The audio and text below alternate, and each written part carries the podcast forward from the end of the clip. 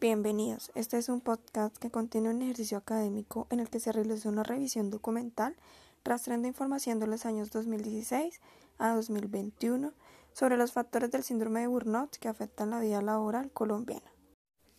A continuación, escucharán a Lisa Adriana Moreno Poveda, quien nos dará una breve introducción a la investigación. En la actualidad, la salud mental ha ganado protagonismo debido al incremento de casos con patologías asociadas al estrés, siendo una de las principales causas el trabajo. El síndrome de burnout se ha posicionado como una de las enfermedades con mayor incidencia en sectores como el de la educación y la salud, ya que su prevalencia es mayor en trabajadores que desempeñan funciones que implican contacto directo con clientes, usuarios o pacientes.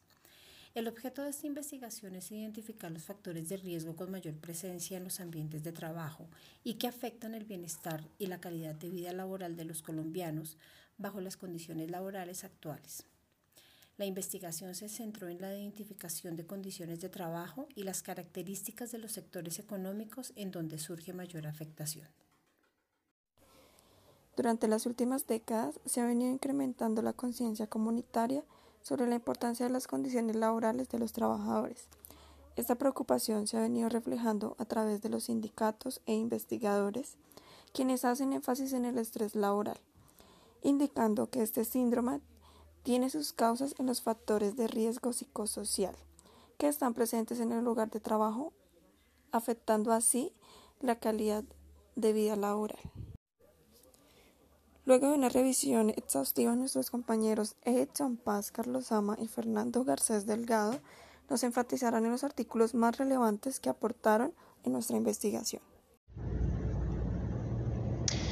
Dentro de los hallazgos empíricos que evidenciamos en nuestra investigación, quiero centrar mi intervención en dos artículos particulares que abarcan y concuerdan sin lugar a dudas con la mayoría de los estudios que hacen parte de nuestro trabajo y que exponen algunos de los factores de riesgo del síndrome de Burnout en el país. Así las cosas, en el primer artículo denominado Dimensiones del apoyo social asociados con síndrome de Burnout en docentes de media académica, eh, se cita la existencia de algunos factores estresantes como las conductas disruptivas de los alumnos, la autopercepción o imagen errada de un conflicto, la carga excesiva de trabajo y la falta de apoyo social que no guardan ninguna relación con el escenario educativo en el país. Estos como los principales factores de riesgo para el padecimiento de síndrome de Burnout en los docentes. Finalmente, ante el objetivo de, describir las principales afectaciones del síndrome de Burnout en la calidad de vida laboral en Colombia, eh, en un artículo en inglés eh, que hayamos denominado el síndrome de Burnout y las creencias de autoeficacia en profesores,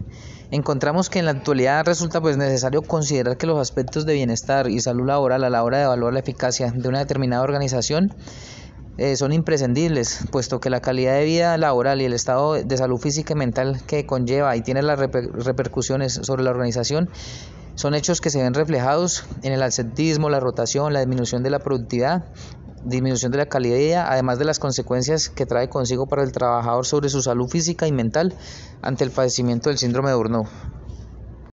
De acuerdo a los hallazgos empíricos en nuestra investigación, quiero mencionar el artículo Relación entre las diferentes dimensiones del síndrome de Burnout y sus estrategias de afrontamiento empleadas por los guardas de seguridad de una empresa privada de la ciudad de Tunja, en donde se identificó la presencia del síndrome. También se observa una evaluación de la relación entre las dimensiones existentes en el síndrome con diferentes estrategias para su afrontamiento, permitiendo identificar estrategias de afrontamiento positivas y negativas entre las dimensiones del síndrome. En el texto de la referencia se revelaron algunas formas disfuncionales de afrontamiento por parte de los encuestados, debido a que estas son inefectivas, como es el caso de la negación y la evitación, que aumentan la probabilidad de desarrollar el síndrome, dando cabida a las dimensiones de agotamiento emocional. El síndrome de Burnout es una enfermedad que trastorna la calidad de vida familiar, social y laboral de quien lo sufre. Es necesario identificar los factores que ocasionan este problema de salud, así como implementar medidas de prevención o tratamientos a quienes lo necesiten. Por último, escucharemos a Angie Abril Gómez.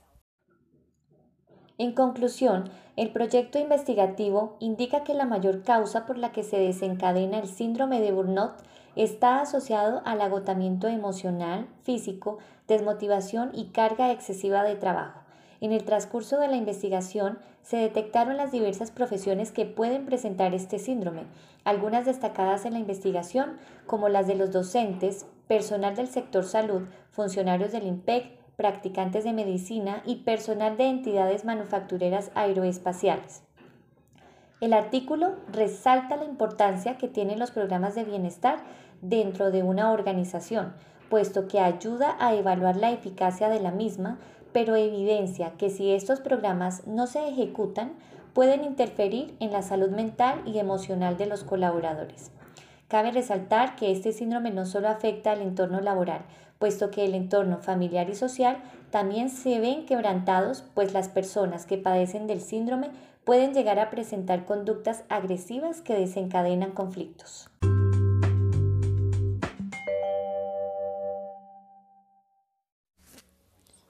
En la parte del guion nos acompañó Liz Adriana Moreno Podea y Angie Abril Gómez. En la parte de escenografía nos acompañó Edison Paz y Fernando Garcés. Y en la parte de edición, quien les habla, Lady Carolina Ochoa Sánchez.